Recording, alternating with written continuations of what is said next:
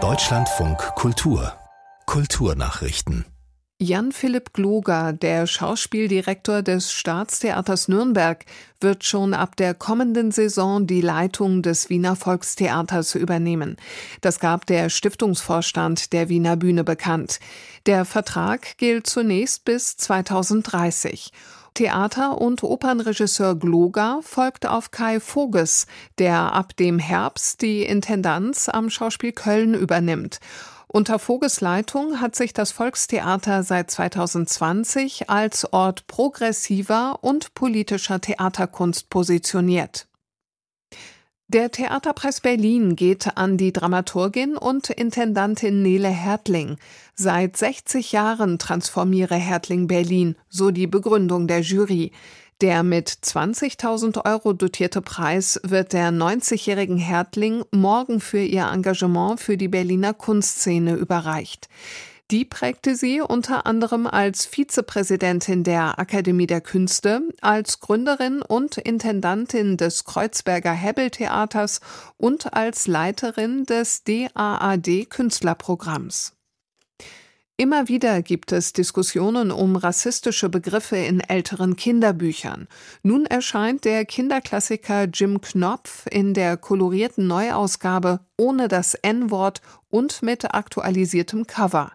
Die Änderungen hat der Thienemann Verlag mit den Erben von Autor Michael Ende abgestimmt. Das berichtet die Branchenseite börsenblatt.net. Man habe sich für die Streichung der Begriffe entschieden, damit sie nicht in den Alltagswortschatz von Kindern übergingen. Auch die stereotype Darstellung von schwarzer Haut und dicken rosafarbenen Lippen ist auf dem Cover überarbeitet worden. Am 24. Februar erscheinen die Neuausgaben der ersten beiden Bände Jim Knopf und Lukas der Lokomotivführer und Jim Knopf und die wilde 13. Michael Ende begann seine Kinderbuchreihe Anfang der 60er Jahre. Fritz Puppel, einer der Gründer der Band City, ist tot. Er sei bereits am 10. Februar unerwartet im Alter von 79 Jahren gestorben, sagte City-Sänger Toni Kral der deutschen Presseagentur. Puppel hatte City 1972 zusammen mit Klaus Selmke in der DDR gegründet und war bis zur Bandauflösung 50 Jahre später Mitglied der Gruppe. City war mit Hits wie Wand an Wand, Mir wird kalt dabei oder Am Fenster eine der erfolgreichsten Bands der DDR und war auch im nichtsozialistischen Ausland bekannt.